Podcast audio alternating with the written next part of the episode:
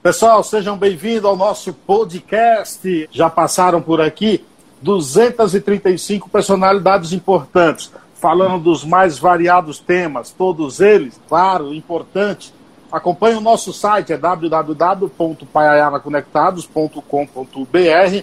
Lá tem os nossos colunistas, o escritor Darlan Zurk, o jornalista e pesquisador de cultura Assis Ângelo e o também jornalista e crítico musical Sérgio Martins. Acompanhe também a gente na Rádio Conectados, em radioconectados.com.br. Meu convidado de hoje, meu convidado de hoje é uma lenda, é uma lenda da música, lenda viva. Sabe, sabe aquele cara que você chama de lenda viva da música brasileira, da cultura? Assim, é o cara que está aqui de frente. Conceituado compositor, músico brasileiro que nos orgulha, integrou, claro, aquela formação clássica dos secos e molhados, mesmo quem não é dessa época, sabe, já ouviu músicas dos Secos e Molhados, ao lado do João Ricardo e Ney Mato Grosso. É responsável, talvez, por uma das mais belas canções do nosso cancioneiro popular, Rosa de Hiroshima, uma parceria sua com o Poetinha. E ele está de novo na praça aí, ó, com o novo EP, O Fio do Meu Destino. Gerson Conrad, que honra recebê-lo. Obrigado pela aceitação do convite. Eu é que agradeço a oportunidade. Seja bem-vindo. Muito obrigado mesmo. Muito obrigado. obrigado. Ô, ô, Gerson, a verdade, eu sou baiano. A verdade é que você já morou em Salvador, é? Ah, mas foi quando eu era muito menino. Na verdade, meu pai trabalhava na, na antiga listas, uh, páginas amarelas, lista telefônica, né? Sim. E, e, e, ele era, nessa época, ainda gerente, depois virou diretor da, da empresa e tal. E então, durante todo o processo, desde que eu me dou por gente, a gente viajou por muitos estados no Brasil e morou em alguns lugares. E Bahia foi um dos primeiros. Minha irmã, por exemplo, fez o primeiro aniversário dela em Salvador, né? é, um aniversário de um ano, né? Eu já era um pouquinho mais velho, né? tenho dois anos a mais que ela. Mas eu, eu, era muito, muito menino, assim, quando, quando morei em Salvador, e foi um período relativamente curto. Aí de Salvador a gente veio para o Rio de Janeiro, se eu não me engano. Daí. Bom, enfim. Você, você, tem, uma, você, você tem uma ligação forte com o Rio Grande do Sul, né? Também com o Rio Grande do Sul pelo fato de que, de, exatamente por isso que eu estava te contando, né, como meu pai viajava muito e era deslocado para esses lugares né, para implantar lá a empresa, uh, eu morei, uh, na verdade, de 1959 até 66 em Porto Alegre. Bastante né?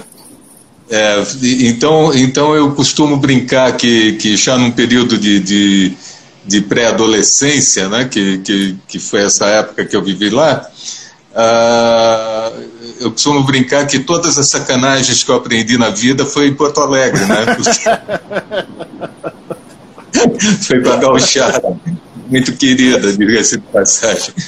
E eu, é, essa... eu, vou é, eu vou constantemente a Porto Alegre, né? Sabe assim, de, de, desde essa, desde que voltei em 66, na verdade, né? Quer dizer, o nosso, o nosso referencial era sempre São Paulo. Nós somos naturais de São Paulo, né?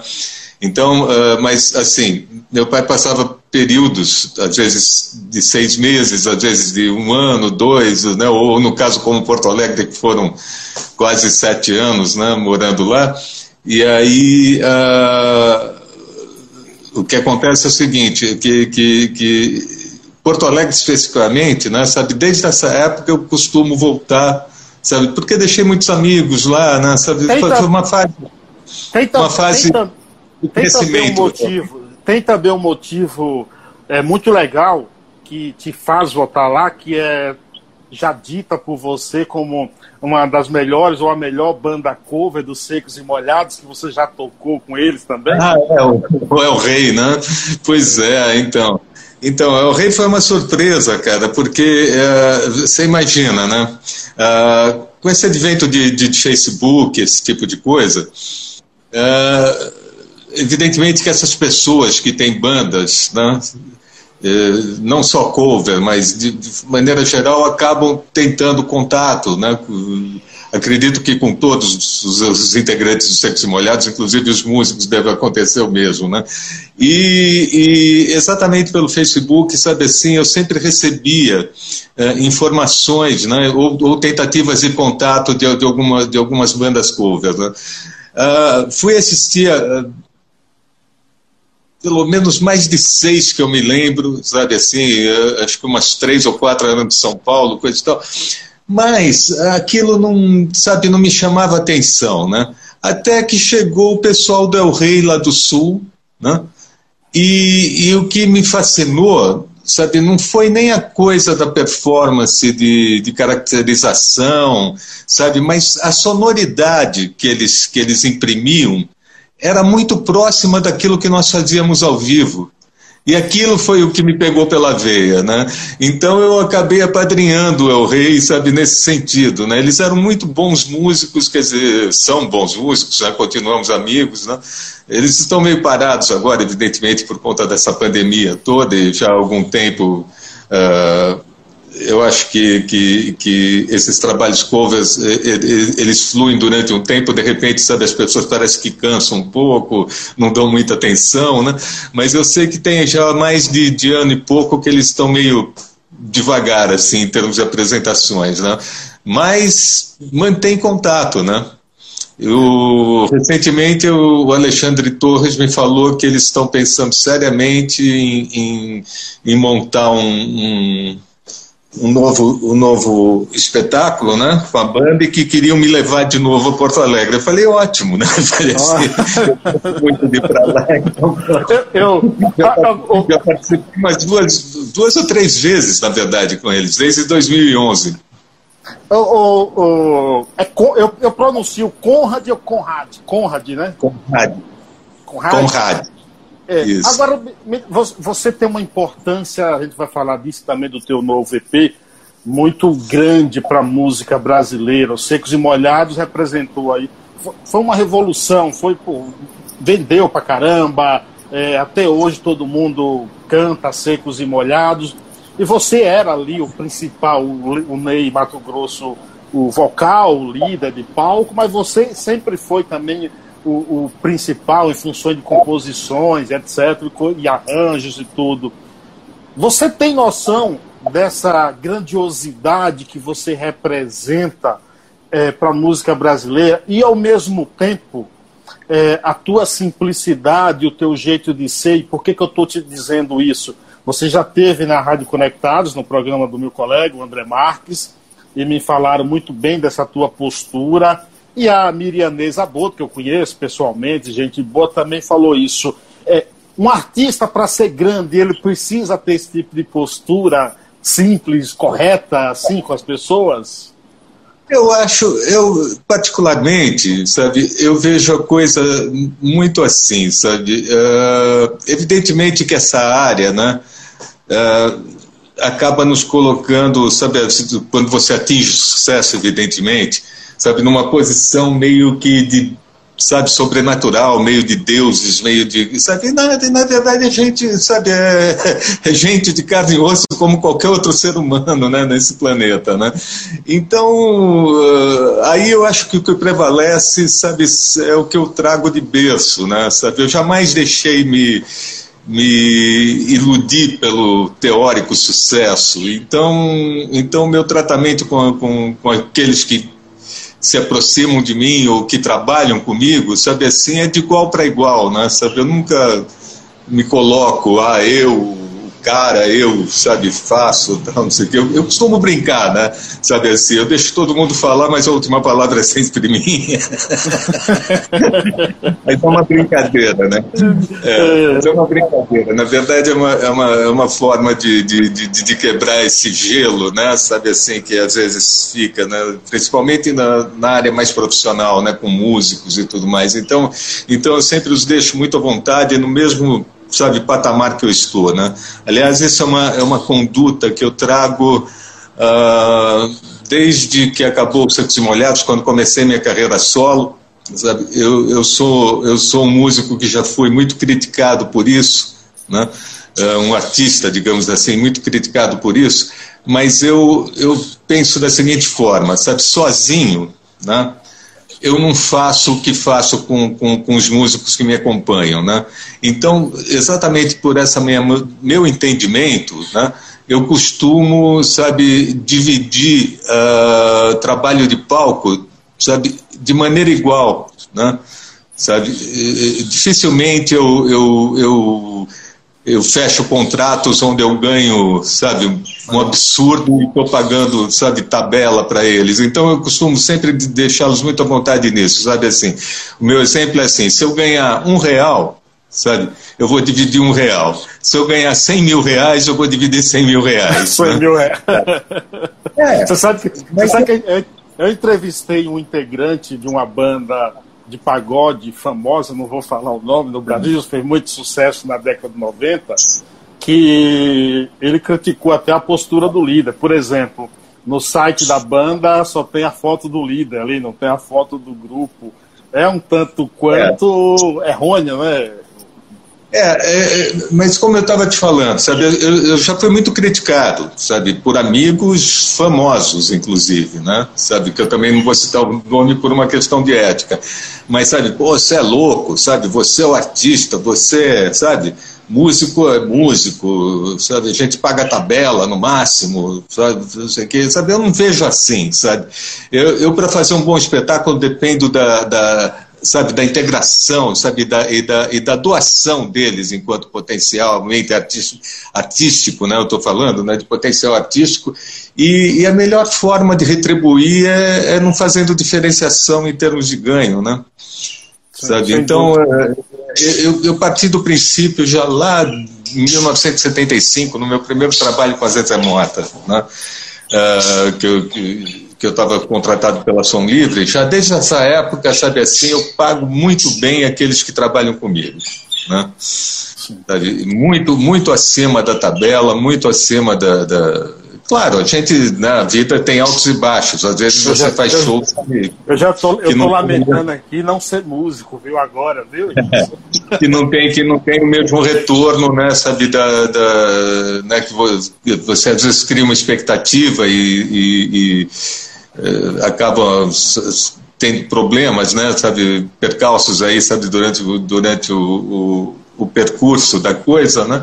E às vezes o resultado não é, não, não é o tão, tão esperado assim, mas sabe, mas uh, é por isso que, que, que eu acho que eu criei um, uma legião desde 1975, sabe, de músicos que se tornaram grandes amigos, né, e que me respeitam muito exatamente por isso. Pela tua história também. Ô, ô, ô Gesso, como é que você, que avaliação você faz hoje da época de ouro dos secos e molhados, aquele auge, aquele sucesso estrondoso. É, olhando para trás hoje, que avaliação você faz? Então, o, Secos e Molhados né, surgiu, sabe, num, num, hiato de, de, de, de, em que nada acontecia na cultura da, na, de, né, do, do show business brasileiro, né? Sabe, a gente, a gente teve um, um, um período entre o final da, do, dos festivais da Record e, sabe, o, o final da Tropicália, para melhor situar as pessoas, né?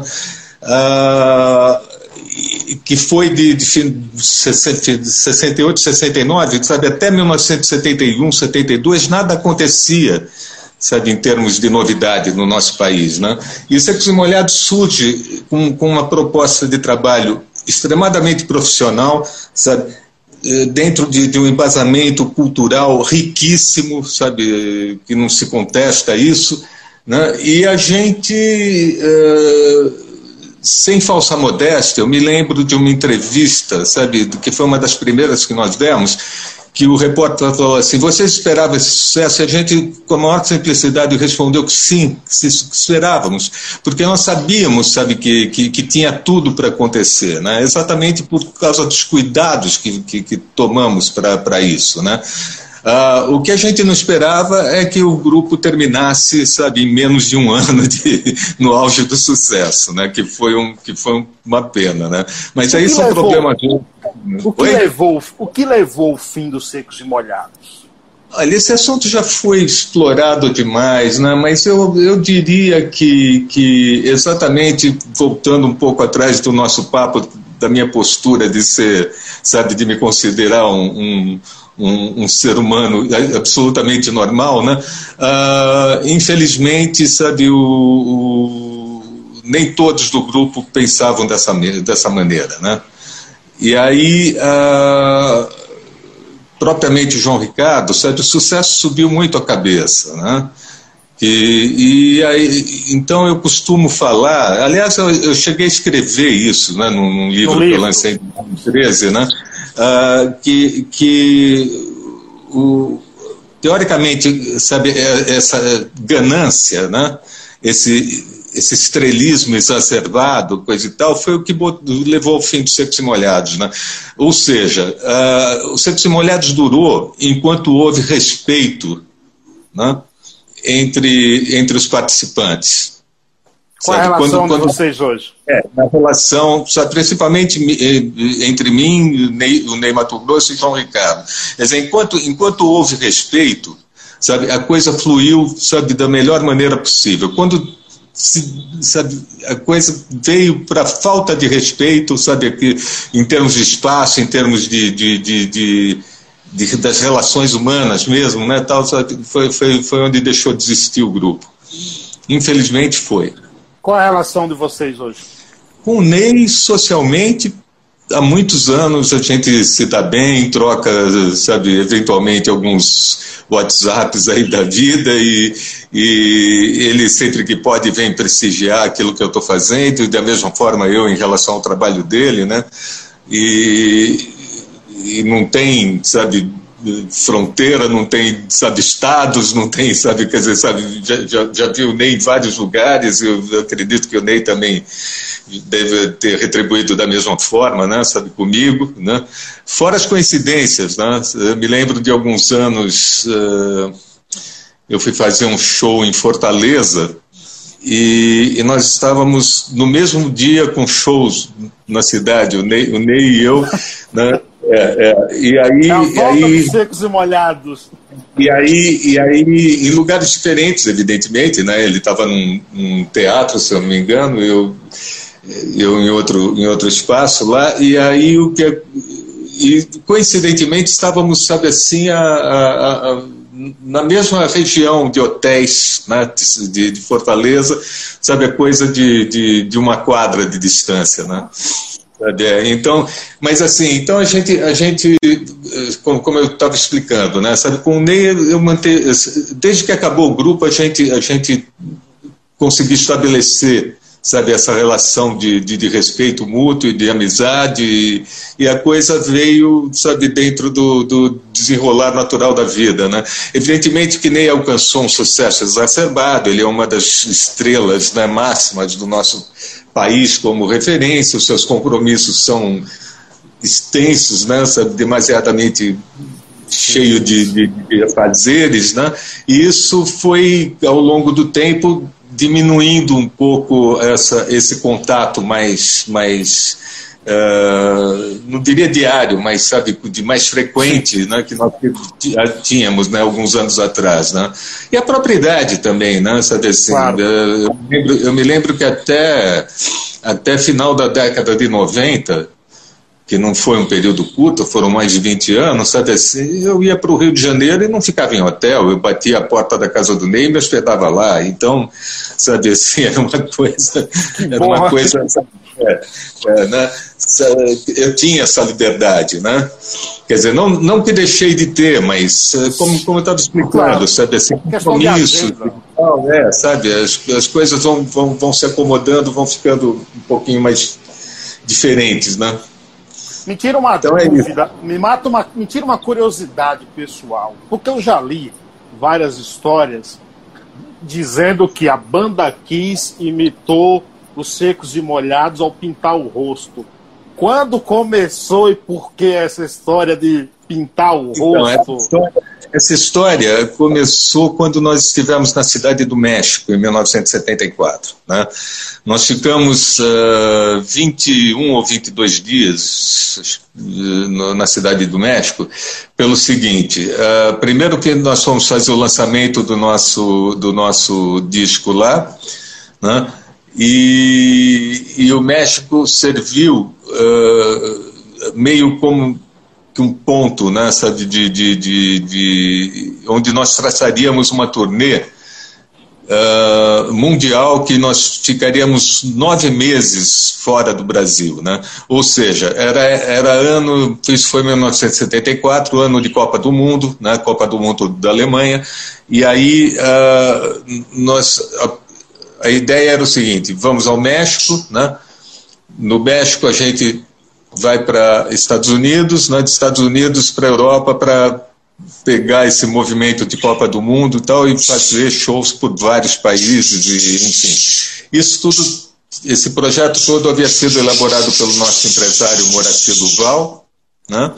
Que na época eh, havia traçado todo esse, esse plano, e, e, o que aconteceu foi o seguinte, né, para não fugir do assunto. Uh, quando estávamos no México, já na terceira semana, nós fomos procurados por dois empresários americanos que, que foram ao nosso encontro com um único intuito de uh, decidir o espaço que nós trabalharíamos no, em, Nova, em Nova York. Né? Então, uh, eles estavam oferecendo para a gente a possibilidade de fazer ou no X Stadium ou no Madison Square Garden, né?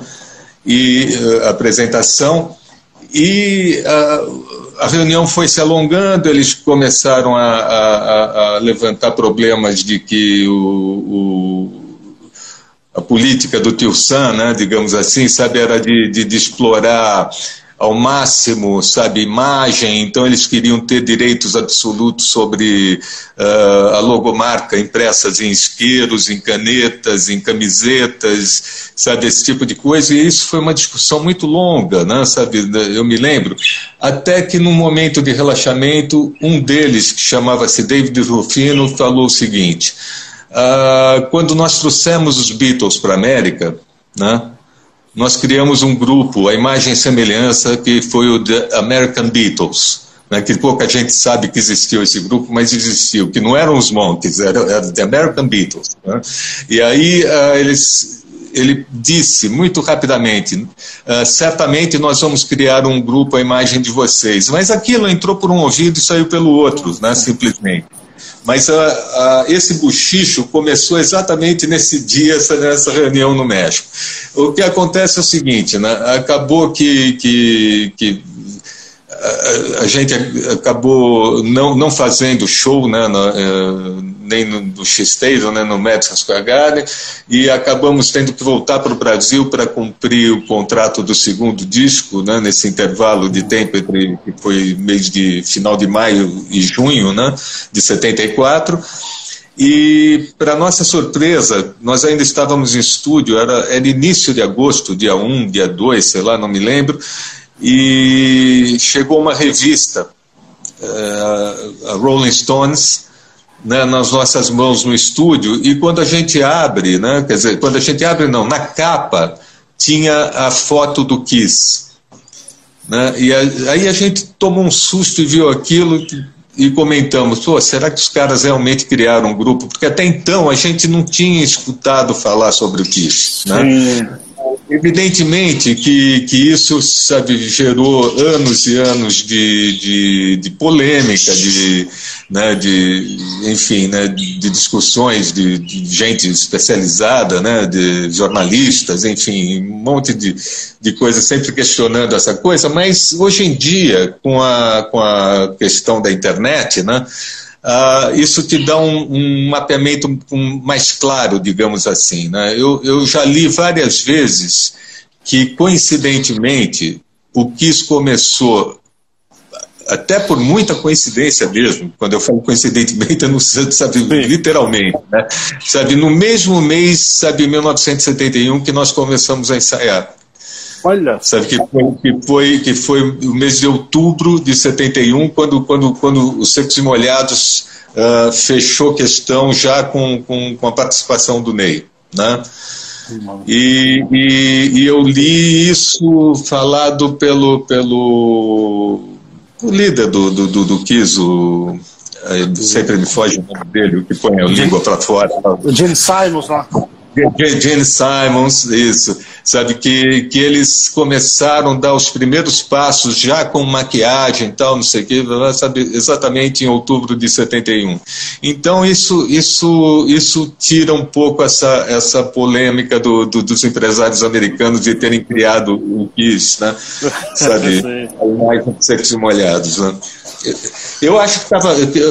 Para a gente não se alongar nesse assunto, eu acho que foi mais uma questão, sabe, daquilo que o Jung chamava de inconsciente coletivo, né? Sim. Sabe? Sim. Exatamente. Sabe, o, é, o, glitter, o glitter já existia, a maquiagem já existia, Alice Cooper já estava fazendo uh, uso de maquiagem, não, não exatamente aquela coisa teatral como nós usamos ou como o Kiss usa, mas, sabe, o, o próprio Mick Jagger já, já entrava maquiado Ozzy, em palco. Acho que Ozzy, Ozzy também, né? Já é, Ozzy, é, Ozzy Osbourne, sabe, quer dizer, tem uma série de artistas, sabe, assim, que, que, que, que pipocavam nessa, sabe, nesse início dos anos 70, já com essa coisa da, da maquiagem, né? E eu acho que é, eu acho que a gente foi, de uma certa forma, sabe, meio que, que imbuído desse, desse mesmo. E feliz. E feliz. É, é, é, dessa mesma colocação do Jung, né, do inconsciente coletivo, e adotamos aquilo como nossa marca, né, como a nossa verdade. Ô Gerson, você nos traz agora aí um brilhante, eu digo brilhante porque eu vi, o EP com cinco faixas, O Fio do Meu Destino. Ele foi lançado em 2020 agora? 2020, no dia 20 de novembro de 2020. São cinco canções inéditas? São cinco canções inéditas, nessa quatro são de minha autoria com o Rogério Batalha, que é o letrista que escolhido para esse, esse EP, e uma que eu permiti, que dei oportunidade para o Aru Júnior, que é meu maestro, arranjador, né, produtor, para ele compor, né? Então são cinco, cinco músicas, quatro são, de, são, são composições minhas e uma do Aru. O, o, o disco começa com a música que dá nome ao EP, O Fio do Meu. Destino. E ali ele começa com alguns passos, e a música também termina com alguns passos. Em que, em que rumo, em que caminho esses passos estão andando, oh Jess, na tua vida? Como é que tá? É, pois é, né? É, eu acho que o Aru foi muito feliz no, no, no, no, no arranjo dessa música, sabe? Me agrada muito né? Aquela, aquele clima todo, né? Ela é bem, eu diria até cinematográfica, né? Sabe? E, mas acontecendo é o seguinte, infelizmente, né? Uh, eu fiquei muito decepcionado com, com a coisa da, da, da publicidade, né, sabe, e de apoio da, da, da, da Warner Chappell, né. Uh, ela, eles colocaram, foi, cumpriram data, sabe, tudo certo, né, sabe, o LP estava em todas as plataformas digitais no dia marcado, que foi dia 20 de novembro, mas a partir daí não houve mais nenhum tipo de, de, de divulgação, sabe, a não ser da minha parte do, de, das pessoas envolvidas, né. E isso fez com que, com que uh, durante alguns meses, eu acho que só deu uma melhoradinha agora, sabe, a última vez que eu dei uma fuçada no YouTube, né, naquela coisa de visualizações, sabe, uh, em relação a outras coisas que eu, que eu tenho no YouTube, tá, sabe, estava muito aquém em termos de visualizações, sabe, não só a faixa, o, o EP inteiro, Sim. né? Sim. Muito, muito, pouca, muito pouca visualização. Uh, no Deezer, como eu não tenho uh, acesso ao Deezer, né, porque não, nunca baixei o aplicativo, em verdade, né, do, sabe, do Deezer, eu não sei te falar, mas uh, eu sei que, que isso foi um pouco decepcionante para mim, né? sabe, nesse sentido, porque eu achava que, que, que teria mais mais uh, entrada, sabe, de, de, de, público né, interessado nesse trabalho. Você, você certa vez disse, é, por ser muito crítico, deixou de ouvir rádio pelo menos 9, 10 anos. É, hoje, você já ouve rádio? O que você pensa, por exemplo, do Não, não menino. Você sabe que eu costumava ouvir rádio, sabe, na hora do rush aqui em São Paulo, dentro do meu carro, né? Aí, uh, o que aconteceu? Em 2010, nós, eu me mudei né, de, de, de bairro, de apartamento, coisa e tal, e para o prédio que eu vim, uh, tinha uma única garagem e meu carro passou a dormir na rua, né? Sabe assim, porque o carro da minha mulher era mais novo que o meu, então. Já então, sei o que aconteceu. Estava prioridade. É. Aí um dia, né? Uh, era um fim de semana, eu acordo com barulho de, de vidro, sabe? Pensei que fosse. Eu saí pela janela mas não me dei conta que havia sido no meu carro, sabe? Esses noias de rua, né? Estouraram, sabe? Uh, dois vidros do meu carro, assim, detonaram o painel do carro para roubar um rádio que era original de um Peugeot que eu tenho, antiguinho. Né? Sabe, quer dizer, eh, era um rádio original do carro, né, que nem toca-fitas era, mas os malucos, sabe, fizeram um estrago no meu veículo e a partir dali eu não coloquei mais rádio na, na sabe, no meu carro. Então, uh, isso já tem alguns cinco, seis anos que aconteceu e o que aconteceu foi o seguinte, que se eu já não escutava antes rádio, depois eu escutei menos ainda, né? Porque... É, porque em casa eu não tenho esse hábito. Eu tenho aparelho de som aqui, sabe, super bom, né, de, de última geração tal, mas eu não, sabe, eu não tenho hábito de, de, de, de, de escutar realmente rádio. É, eu... as, as, programações, na verdade, dessas rádios uh, sabe, nunca me agradaram muito. Né?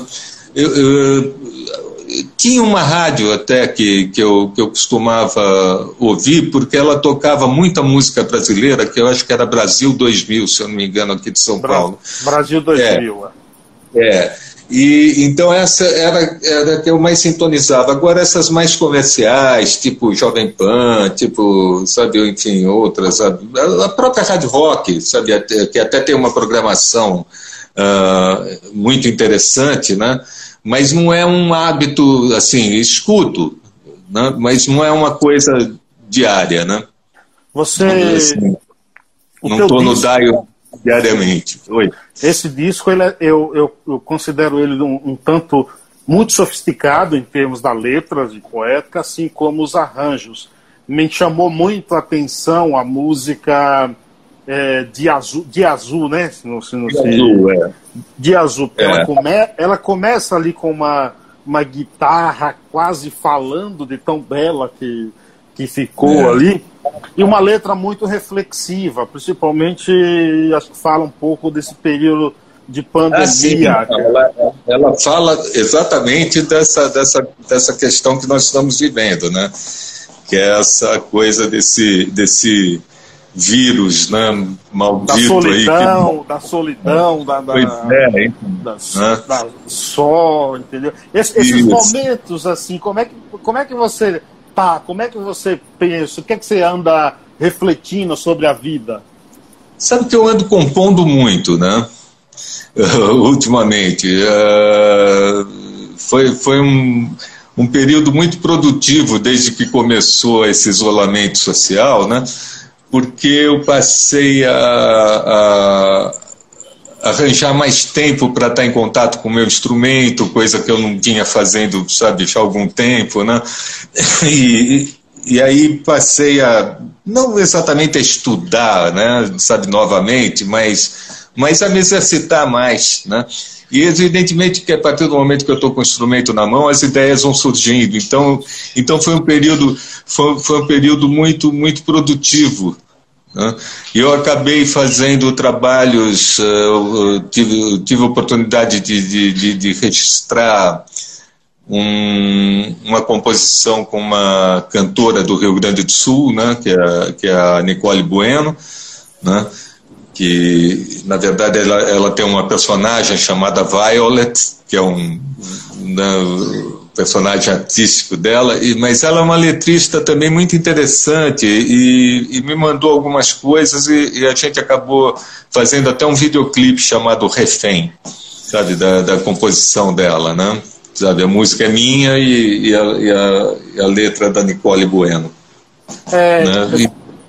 como, como, é que foi preparado a, a, organização das faixas? Porque, como eu disse, o disco começa com o fio do meu destino, os passos. No meio tem uma música bem reflexiva que, que fala da atualidade, do momento que vivemos. E, ela, e, o, e o disco termina com uma, com uma música mais para cima, entendeu? Foi de propósito, até para deixar uma, um up? Não, sim, de uma certa forma, sim. Né? De uma certa forma, sim. Uh, na verdade, uh, a minha ideia do Rogério, né, que é o letrista, né, era, era que tivesse uma sequência exatamente como nós colocamos. Aqui vem o Fio do Meu Destino, sabe? Daí vem uma música chamada Grama, que de uma certa forma ela tem uma mensagem intrínseca também, sabe? Por trás daquela daquela questão que ele coloca, sabe, num, num, atelhado que sufoque, né, sabe, sabe ela, ela tem muito a ver de uma certa forma com, com, com, com, a, com o dia azul, né? E, e daí a, a, coisa mais relaxante que é o cobertor, né? Que fala de uma relação né, mais, mais humana, mais né, de, de, de entre, entre questão de relacionamento homem e mulher, coisa e tal, mas é, ele, ele teve essa, essa, esse cuidado, respondendo à tua pergunta. É, eu, eu, considero, eu gosto de, de, ao ouvir um disco, focar muito na, na, na letra, né? Buscar muito. Uhum. É, como você disse, essas letras aí, elas são até. Tem até umas questões filosóficas no meio ali que você faz, que faz você parar. É, é, a gente estava falando de rádio, as grandes rádios hoje que não tocam é, as músicas de qualidade, eu diria assim, com todo respeito às outras. É, você é um arquiteto também, você é formado em, em, arquitetura. É, você está arquitetando aí é, sempre trazer coisas boas para nós, para a gente construir bons alicerces para as novas gerações musicais? Olha, eu acho que a minha contribuição sempre foi muito consciente nesse sentido, sabe? Uh, na, na, verdade, uh, eu comecei a ter contato com música, né, sabe, ainda dentro do, do, do, seio familiar, né? Para você ter uma ideia, uh, eu tive eu tive um meus avós por parte de, da, da minha mãe, né, meus avós maternos, né? Todos tocavam piano lá, sabe, assim, meu, meu avô, minha avó, sabe, as duas filhas, né, que uma era minha mãe, a outra minha tia, irmã dela, e então nós tínhamos piano em casa e isso foi, foi um foi um primeiro, primeiro contato com esse universo musical foi dentro de casa, né? Minha tia chegou a ser uma, uma, uma concertista não famosa, mas sabe que teve o seu espaço uh, final da década de 40 e até meados de, dos anos 50. E quando eu comecei a, a brincar com piano, eu tinha oito anos de idade uh, e tive como professora a, a minha tia por, pela facilidade né, de, que, que, que, tinha de, de, de morarmos praticamente juntos, né? Sabe? Então, enfim. Aí, eu, aí eu um dia fui jogar futebol, quebrei meu braço, sabe, me arrependo amargamente até hoje, mas eu era muito menino, eu tinha 10 para 11 anos de idade, e foi quando eu interrompi meu, meu, meu, meu estudos de piano, né? Porque eu culpei o piano, sabe, em vez de culpar a minha responsabilidade, eu falei, sabe, por causa dessa, eu matei uma aula de piano, que era um saco, você estudar com a, com a tia, né, sabe, assim, era santo de casa e santo de casa não faz milagre, né, e, e fui brincar com meus amigos e fraturei meu braço, né, e aí eu peguei e falei para minha mãe, eu não quero mais estudar essa porcaria desse instrumento, foi por causa de, sabe, dessa aula que eu acabei quebrando o braço e não sei o quê.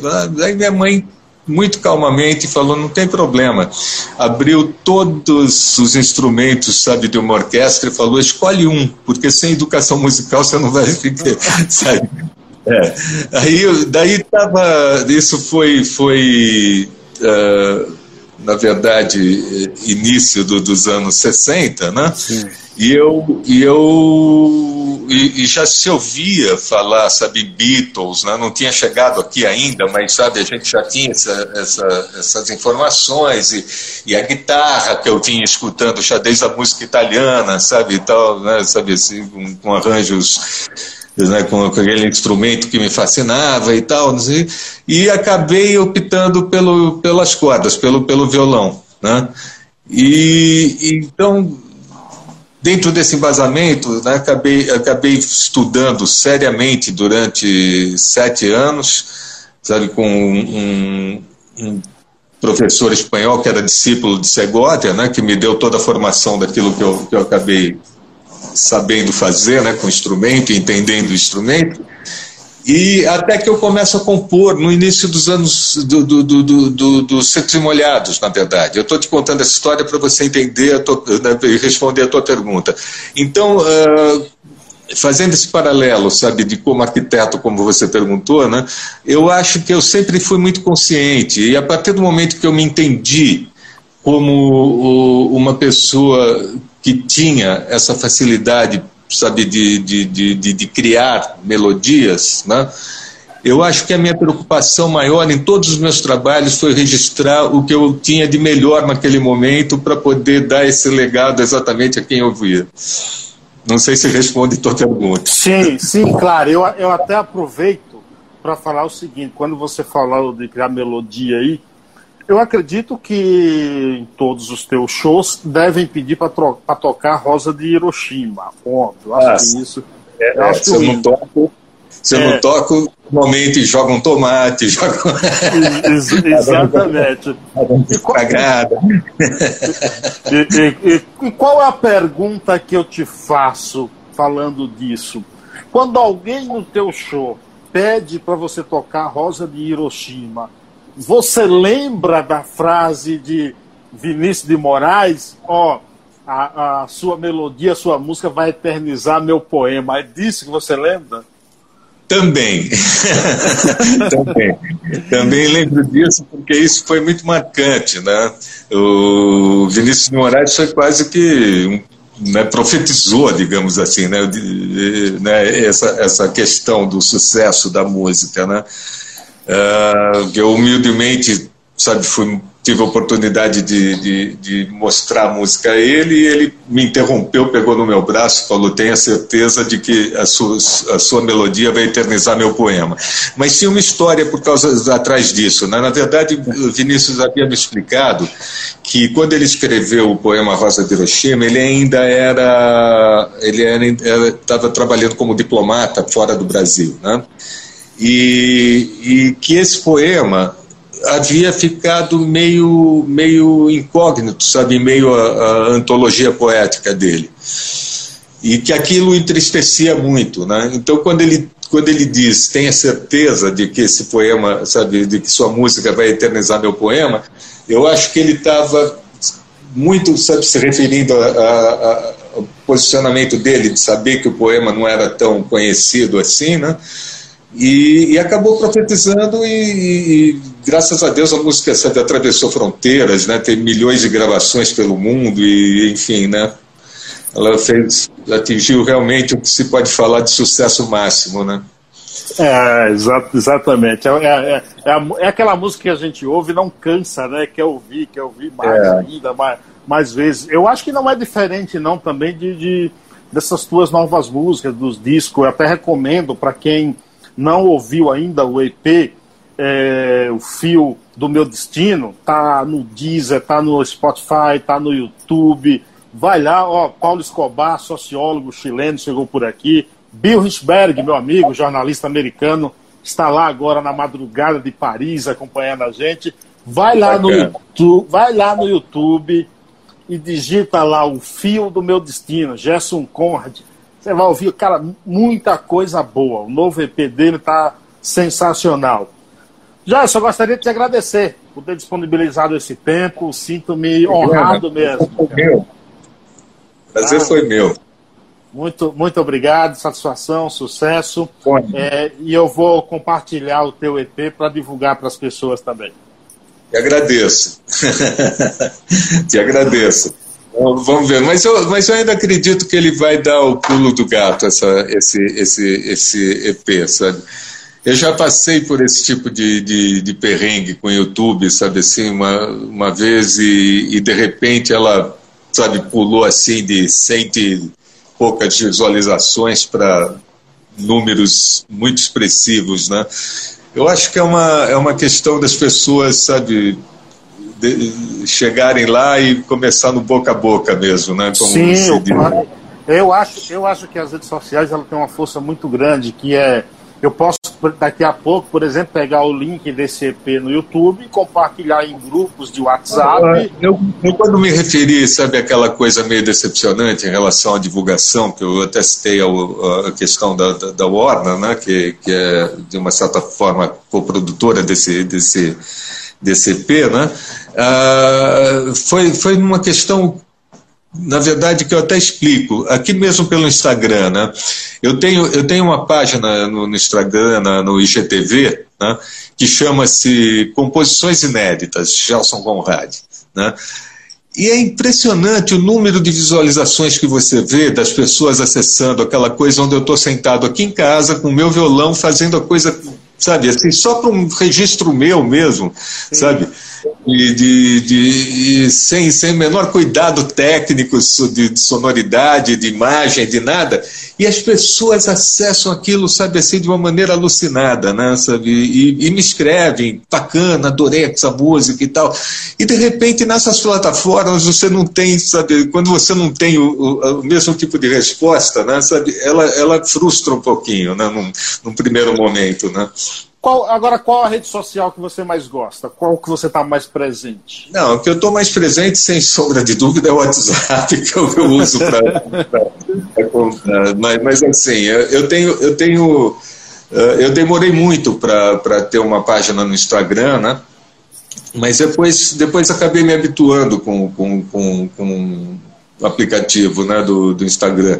Eu no começo, sabe, eu, eu costumo brincar, né, que não, não plagiando Caetano, que eu acho que já foi quem eu ouvi falar isso, é. uh, mas acho que a minha geração, né, a nossa geração, digamos assim, sabe perder um pouco o bonde da história dessa tecnologia, né?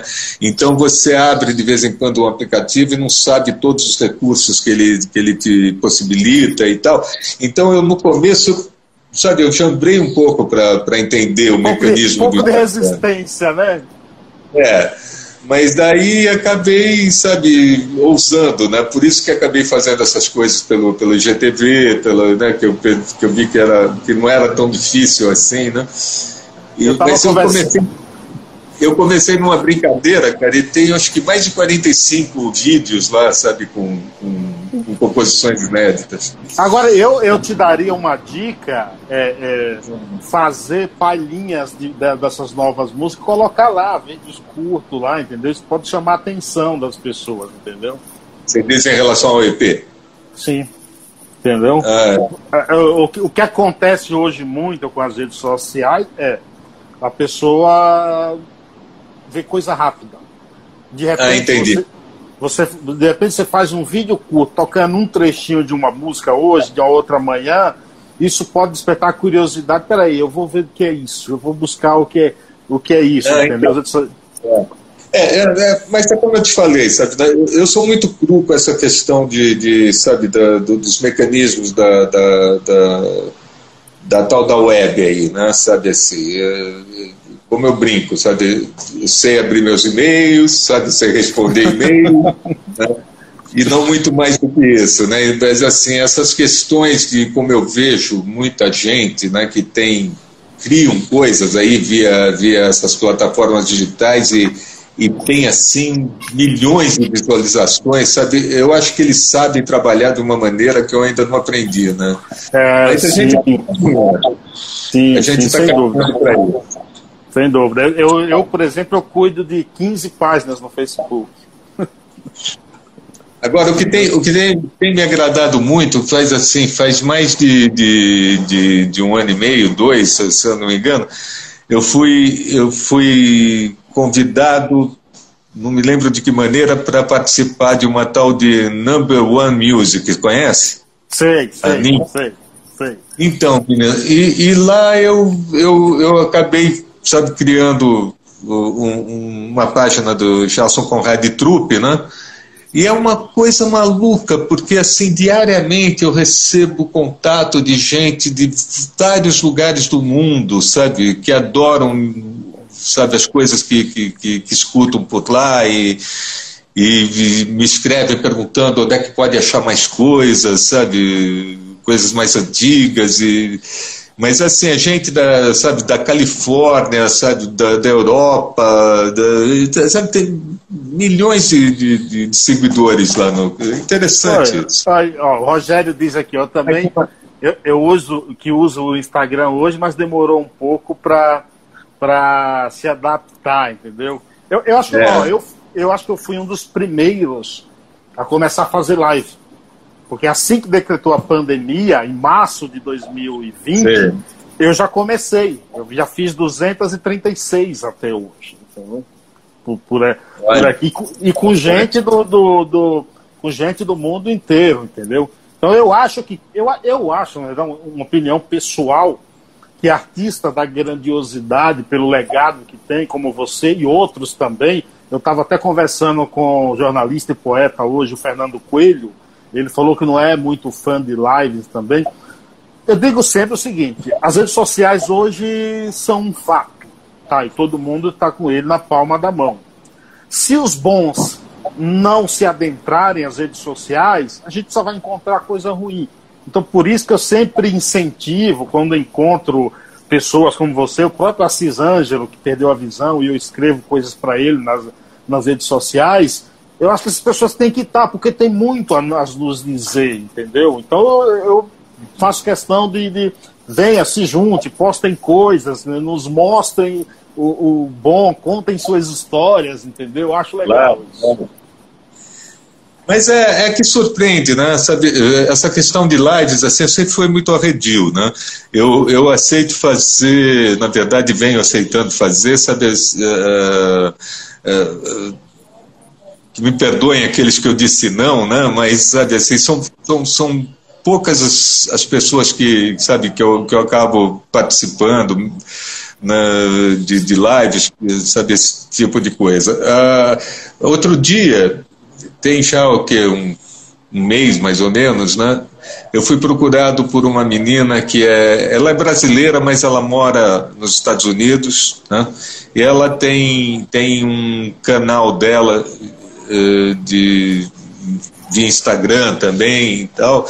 E daí ela me convidou para fazer uma live, eu acabei aceitando e tal, e foi uma surpresa, porque o, o a live dela, sabe, do, do, do, Instagram, ela foi transmitida simultaneamente, sabe, para uma rádio de Nova York, uma rádio de Los Angeles e um outro estado que eu não me lembro agora, sabe, nos Estados Unidos. Maravilha ultrapassou mais de 9 mil visualizações durante o período da live, sabe? Eu nunca tive tanta gente, sabe, assim, me assistindo durante o, a entrevista. Foi, foi uma coisa surpreendente.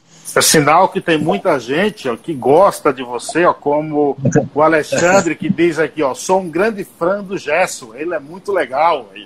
Então, assim, então, Junte-se a nós, junte-se a nós, Gerson. Parabéns aí pelo, pelo trabalho. Como eu disse, pessoal, vai lá nas todas, em todas as plataformas digitais, YouTube, Deezer, Spotify. Acessem lá o EP, o Fio do Meu Destino, de Gerson Conrad. Ó, vocês vão gostar. Eu estou dizendo que eu, só hoje eu ouvi cinco vezes, tá? Só hoje. Então, é, é, ouvi no carro, ouvi, então, vão lá. Obrigado, viu, Jéssica? Muito obrigado mesmo. Sinto-me um sinto honrado por você ter aceitado. Como eu disse, o prazer é todo meu. Conte sempre comigo. Pode me chamar quando você quiser. Tá? Grande abraço, até uma próxima. Obrigado a todos, pessoal. Se inscrevam no canal Pai Ayana Conectados, que esse vídeo vai para o YouTube, vai para o podcast da Rádio Conectados também. Grande abraço, até a próxima. Tchau, tchau.